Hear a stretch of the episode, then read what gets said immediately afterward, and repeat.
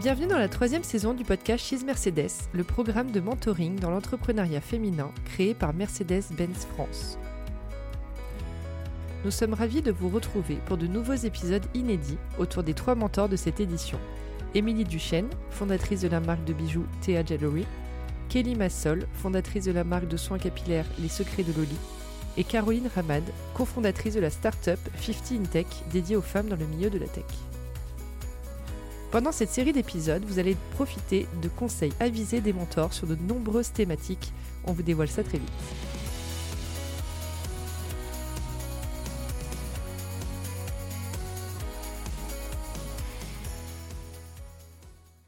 Nous continuons sur ce dernier épisode de la saison avec Kelly Massol, qui après 14 ans de création d'entreprise en autofinancement a décidé de réaliser un LBO, la vente d'un pourcentage de sa marque Les Secrets de Loli à un fonds d'investissement. La rentabilité à l'année 1, les baisses de merchandising, le bon prix, le bon client, le bon produit, mais aussi la concurrence, le coefficient emmerdement, la communication.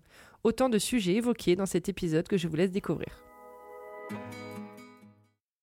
Hello Kelly Bonjour On enregistre ensemble ce deuxième épisode qui va parler de rentabilité. Je crois que tu es la bonne personne avec qui discuter tout ça. Tu nous parlais dans le premier épisode d'hypercroissance. Tu es rentable, je crois, depuis 2019, si je dis pas de bêtises. Depuis 2009, le- la première année. 2000... Ah oui, carrément. Déjà, ensemble, est-ce qu'on peut déconstruire ce mythe de la rentabilité immédiate? Alors, souvent on te dit, c'est bon, sois à l'aise si tu ne- n'es pas rentable dans les trois premières années. Euh, mais moi, je suis désolée, j'ai créé une boîte, je fais pas du bénévolat. Donc, en fait, si ma boîte, elle est pas rentable la première année, ok, déjà, je pense que je dormirai pas beaucoup. Et ensuite, dès la deuxième année, non, il y a un message là, tu vois. Donc, euh, c'est pas possible. Je, je trouve que c'est important d'arrêter de dire à des boîtes, c'est pas grave si vous n'êtes pas rentable, vous allez lever des fonds. Les crash machines là, euh, les cash machines et les crash machines, c'est compliqué en fait, parce qu'il y a des belles idées qui se crachent, où il y a des gens qui viandent leur boîte parce que euh, ils vont travailler avec l'argent des autres en fait. Et quand tu ne te rends pas compte de la valeur de l'argent, de ce que tu as gagné de euro par euro, tu sais pas gérer de l'argent.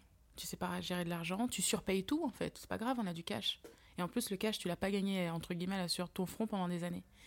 Donc, il faut faire hyper attention à cette affaire de rentabilité. Moi, j'ai pour objectif, si je crée une deuxième boîte et quand je mentor des gens, et- c'est la rentabilité le plus rapidement possible. Même si c'est un euro, hein. c'est important. Ok. Parce que, par exemple, des restaurants, je sais Mhm. que c'est beaucoup plus dur pour un restaurant d'être rentable. Mhm. Ça veut pas dire que c'est impossible, évidemment. Alors d'un côté, tu as le service. Ensuite, tu as effectivement ces, ces métiers-là qui sont des métiers qui gèrent l'humain et qui, et qui gèrent des stocks, etc., etc. Mais si tu prends un restaurateur, il doit gérer ses stocks. Donc s'il jette, c'est de la perte. Euh, il doit drainer des gens. Euh, il doit faire euh, en sorte que ses employés soient payés correctement, etc., etc. Et c'est pour ça que c'est en train de se casser la figure, non? Parce que euh, on est sur un moment très tendu du, marché du travail qui fait que les gens, ils ont plus envie de faire des chiffres avec des coupures, etc., etc. Et du coup, leur rentabilité, ben, elle est en train de, couler. Et à la fois, tu peux pas laisser un restaurant ouvert pour trois clients dans une après-midi. Donc oui, voilà, c'est des choix à faire. C'est peut-être aussi des nouvelles choses à apprendre, des choses à adapter, des modèles à adapter. Euh, donc pour la restauration, c'est particulier, mais quand tu fais du produit, quand tu fais de la beauté, du produit ou autre, désolé, mais euh, mieux vaut lancer euh, trois produits qu'une gamme de 10 déjà. Tester son marché. Moi, je suis pour le test and learn. Et ça, c'est hyper important quand tu fais du produit. Et alors, une des premières questions que j'ai envie de te demander, c'est comment on devient rentable? En fait, on devient rentable déjà en connaissant bien son persona, en répondant à un besoin. Tu réponds à un besoin, tu as des clients en fait. hein. Et de l'autre côté, en sachant faire ses prix. Il y a beaucoup de gens, euh, ils veulent avoir des belles marques, ils veulent avoir des belles choses, et ils y mettent un prix fantasmagorique. Et ça va dans les deux sens. Il y a des gens qui sous-estiment la valeur de leurs produits. Donc c'est le bon prix, le bon client, le bon produit. Déjà, quand tu as cette ligne-là et que tu es très clair avec toi-même, normalement, tu as un seuil de rentabilité qui arrive. Après, je ne dépense pas de l'argent que je n'ai pas. Donc très clairement, et c'est pour ça qu'on fait beaucoup de choses en interne, c'est pour ça que j'ai une rentabilité qui est incroyable, et c'est pour ça que ça fonctionne. Moi, je suis pas allée faire de la com, et j'ai jamais fait de paid jusqu'à cette année sur Instagram et sur les réseaux sociaux. Donc euh, quand en juillet 2019, on a démarré avec, euh, je crois, c'était 10 000 followers ou 15 000 followers, aujourd'hui, au moment où je te parle, on a 257 000, et il y a zéro paid. Quand moi, des gens me disent euh, oui, je veux lever des fonds ou j'ai besoin d'argent pour, je vais faire une campagne. Tu vas faire une campagne de quoi? Tu vas mettre 54 pour cramer sur Insta- dans la machine à cash à Instagram? Mais non, mais tu peux faire autre chose avec 50K. Mhm. Tu peux euh, lancer un event. euh, tu vois ce que je veux dire? Il y a plein de choses à faire avec l'argent, sûr. mais il faut juste savoir où le mettre. Et il faut arrêter de cramer du cash. Alors, déjà, je pense que tu as eu aussi.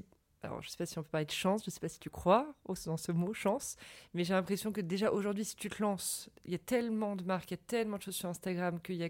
Je suis pas d'accord. Ouais. En fait, la concurrence, moi, ça m'excite, premièrement. Mm. Deuxièmement, c'est ce qui te pousse à être meilleur que les autres. Et ça, c'est un, un moteur et un lead qui est incroyable. Parce que quand tu sens le souffle sur ton dos, eh ben, je peux te dire que t'accélères. Oui, oui. C'est pour ça que je me suis levée et je me suis dit, euh, tiens, je vais mettre ma grosse tête sur les Champs-Élysées. Tu vois, tu, c'est parce qu'à un moment, tu sens que là, si tu fais pas quelque chose Mm. d'incroyable et d'impactant, voilà. Donc déjà, ça, c'est hyper important. Ensuite, il y a des marques qui se lancent tous les jours et ce, depuis la nuit des temps. Mais c'est vrai que c'est plus facile. Tu te lèves un matin, tu peux lancer une marque. hein. Tu appelles un labo, marque blanche, tu mets une étiquette dessus, tu fais un Mm. beau packaging et beaucoup de marketing, entre guillemets. hein. Ouais, ouais. Euh, tu peux y aller. Et il y a des marques qui cartonnent alors que elles sont peut-être pas euh, aussi pleines de sens que d'autres, euh, tu vois ce que je veux dire, qui ont une Mm. histoire autour, etc., etc. C'est une guerre, c'est sûr. Mais en vrai de vrai, avec euh, beaucoup d'huile de coude et des petits moyens, tu peux faire des choses incroyables. Aujourd'hui, tu as des outils euh, qui te permettent de modéliser un produit et de te le mettre en situation et tu pas obligé d'être en, en shooting euh, studio tous les quatre matins. Tu vois ce que je veux dire? Il y a plein de Oui, choses, oui, oui. plein d'outils, plein de collaborations possibles ou autres. Moi, je me rappellerai toujours, euh, j'avais fait, euh, je crois que c'était Birchbox, Ouais. euh, 15 000 produits. Je fabriquais, je remplissais à la main. L'histoire de Secret Loli, c'est une fille qui a commencé dans sa cuisine, qui a fabriqué jusqu'en 2016 ses produits à la main avec une remplisseuse automatique. Alors que d'autres passent au labo, bah ouais, mais c'est un budget un labo. hein. Donc j'ai fait le choix de faire mon propre labo homemade. Donc il y a toujours possibilité de. Donc c'est pas parce qu'il y a de la concurrence, c'est pas parce qu'il y a beaucoup de monde qu'on n'y arrive pas. Surtout si ton idée, elle est incroyable, si tu crois, tu peux y arriver. Est-ce que tu dirais qu'il faut aussi avoir euh, des connaissances ou des compétences dans tout ce qui est un peu finance, euh, éco? Tu vois, savoir euh, gérer un tableau Excel, hein, quelque part, ou même pas forcément Non, Que tout s'apprend. Bon. En fait, tout s'apprend, c'est Mhm. sûr. Après, et c'est ce que je dis, c'est pour ça que je n'ai jamais dépensé de l'argent que je n'avais pas. Je suis, Oui, j'ai oui. pas mis les mains dans le dans le jukebox, tu vois, aller emprunter de l'argent à tel taux et puis si tu rembourses pas, j'ai jamais fait ça parce qu'en fait, j'ai géré ma boîte comme une bonne mère de famille et ensuite j'ai trouvé un DG qui était bon père de famille. Donc nous, on nous regarde, on nous dit mais c'est pas possible, comment vous avez fait? Bah c'est ça en fait. On ne dépense pas d'argent qu'on n'a pas et quand on fait quelque chose, il faut que ce soit rentable derrière. Il y a plein de gens qui font beaucoup beaucoup de salons et puis à la fin du salon, euh, ils n'ont pas amorti le prix du stand. C'est pas possible. Tu le fais ça une fois, mais tu le fais pas deux. C'est pas possible en fait. Il y a un moment où il faut que tu choisisses tes actions et quand tu choisis ton action, il faut qu'il y ait un rendement derrière, à minima. Et tu as trouvé ça compliqué quand tu t'es lancé de calculer tes marges, par exemple? Parce que c'est ça Ouais. qui fait. Ouais. J'ai posé une question à une copine qui était un peu plus avancée que moi et je lui ai dit euh, comment je fais mes prix? elle m'a regardé, elle m'a dit euh, alors voilà une marche. Franchement des fois il faut en fait il y a pas de questions bêtes. Oui. C'est comme ça que j'ai fait un LBO en disant mais comment on lève des fonds? Tu vois, vraiment au bout de 13 piges. Donc, il n'y a pas de questions bêtes. Il y a, s'il y a un truc qui te chagrine, alors tu me diras, il y a Google, mais non. Tu vois, d'avoir quelqu'un qui te transmet quelque chose parce qu'il le vit et il sait, déjà, c'est différent. Et donc, moi, elle m'avait dit, tu as ton prix. Donc, voilà, tu calcules ton prix, ton coût de revient. Et derrière, tu rajoutes tes taxes. Et derrière, tu, et elle me dit, et derrière, tu rajoutes le coefficient emmerdement. Je suis connue pour le coefficient emmerdement, moi. Elle m'a dit, pour toutes les emmerdes, tu rajoutes un autre. Et donc, elle m'a fait rajouter un fois 2 ou un fois 3 dessus. J'ai rajouté, je me suis dit, mais, mais ça va jamais se vendre à ce prix-là? Ouais. le coefficient emmerdement, si ça va se vendre. Et ça s'est vendu. Parce que tu dois mettre des choses auxquelles tu n'as même pas pensé encore. Bah ça va oui, être ta- oui, oui. Le coefficient emmerdement, c'est ta com, c'est un retard de livraison, c'est une avarie, c'est des produits qui se perdent, c'est plein de choses le coefficient emmerdement en Bien vrai. sûr, bien sûr. Moi, c'est vrai, j'avais jamais entendu euh, ce coefficient-là, ce nom-là. Ok, donc demain, tu as une jeune entreprise qui vient te voir, qui te dit Ok, comment je fais pour être rentable? Bon, tu nous as Tu donné mets le déjà coefficient pas mal de- emmerdement dans le voilà. tu nous as donné pas mal de tips. Mais voilà, est-ce que tu aurais quelque chose à rajouter en solution un peu. euh, Pas de miracle, hein, parce que c'est pas miraculeux, Euh, mais. Je lui dirais que la com, c'est important, mais que en fait, tout est dans le produit. D'accord? Je lui dirais aussi est-ce que ton produit a un intérêt Un réel intérêt? Il est joli, il est beau, il est sympa, mais est-ce qu'il répond Est-ce qu'il solutionne quelque chose? S'il solutionne quelque chose, et ça va marcher. Ça, ça ne peut que marcher. hein. Moi, je solutionne. euh, je suis arrivée, j'étais la solution à toutes les femmes à cheveux texturés, ondulés, bouclés, frisés, crépus, qui cherchaient un produit naturel qui ne lissent pas leurs cheveux et qui leur entretient leurs cheveux au naturel, tu vois. J'ai répondu à un besoin qui est, attends, qui est quasiment vital, c'est un besoin d'hygiène aussi. Bien sûr, bien sûr. Donc ça fonctionne. C'est pour ça que j'ai une hyper croissance. Si t'es pas sûr que ton produit réponde à un besoin, ne lance pas euh, la machine entière. Et après, il y a besoin et besoin, parce que toi, tu es sur un besoin, comme tu dis, primaire. Presque, voilà, primaire, donc très large, avec une cible très large. Il y en a qui, qui était considérée comme une niche. Et euh, c'est marrant, parce qu'après, j'ai appris que en fait, euh, les types de cheveux texturés est en fait le type de cheveux le plus répandu au monde.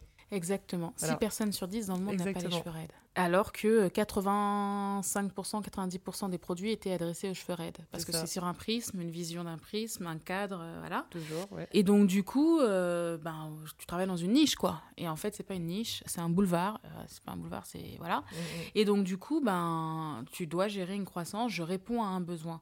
Mais si tu es dans un secteur qui est plus concurrentiel, il faut vraiment que tu apportes quelque chose. Il y a des marques de maquillage, de make-up qui se lancent tous les jours. Mais mieux vaut se cibler. Bah ouais, mais moi je suis spécialiste des yeux, tu vois. Et d'ailleurs, ça se fait. On est passé des cils aux sourcils en ce moment. C'est vrai. Tu vois Et maintenant, il y a, des, y a des, des produits, euh, des shampoings pour les blondes et pour le gris. Donc non, il y a toujours quelque chose à faire. Si... Par contre, c'est ton persona et ta cible. Et après, tu t'y accroches et tu, et tu y vas. Et tu nous parlais, donc tu n'es pas forcément allé voir les banques au début, tu mhm. tu n'as pas fait de levée de fonds, tu as décidé d'en faire une assez tardivement, je dirais, dans peut-être la vie d'une boîte, enfin pas du tout de jugement. Hein, c'est, Non, non. Euh, est-ce que pour toi, c'est, quand même un passage obligatoire si tu veux encore aller plus loin? Est-ce qu'il n'y a pas d'autres solutions? Alors, moi, c'est simple. Quand j'ai voulu on m'a dit déjà en France on finance pas le stock. Les banques ne financent pas le stock. Donc si tu veux lancer un produit, les banques ne, financent pas le stock, donc c'est forcément de la levée. C'est quand tu veux ouvrir une boutique ou voilà, si c'est quelque chose physique, une boutique, euh, même un site internet à la limite, des choses comme ça tangibles, oui, on finance.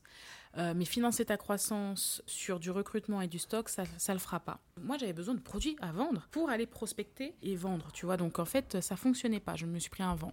Ensuite, je me suis pris la BPI dans, les genoux. J'ai été reçu, votre projet il est génial, mais par contre, vous correspondez pas à toutes les cases, il n'y a qu'une seule case. Eh ben, c'est le prêt à 300 000 balles. Je dis, mais j'ai besoin que, que de 150 000, c'est pas grave, vous nous ferez un remboursement anticipé. J'ai dit, mais jamais de la vie, je signe 300K euh, non, en fait, je vais pas m'engager sur ce genre de bah choses. mais c'était la case, tu vois. ça, c'est le problème. C'est un problème très franco-français. Euh, j'aime mon pays, mais il a ses limites sur certaines choses. Donc ça, c'est la deuxième chose.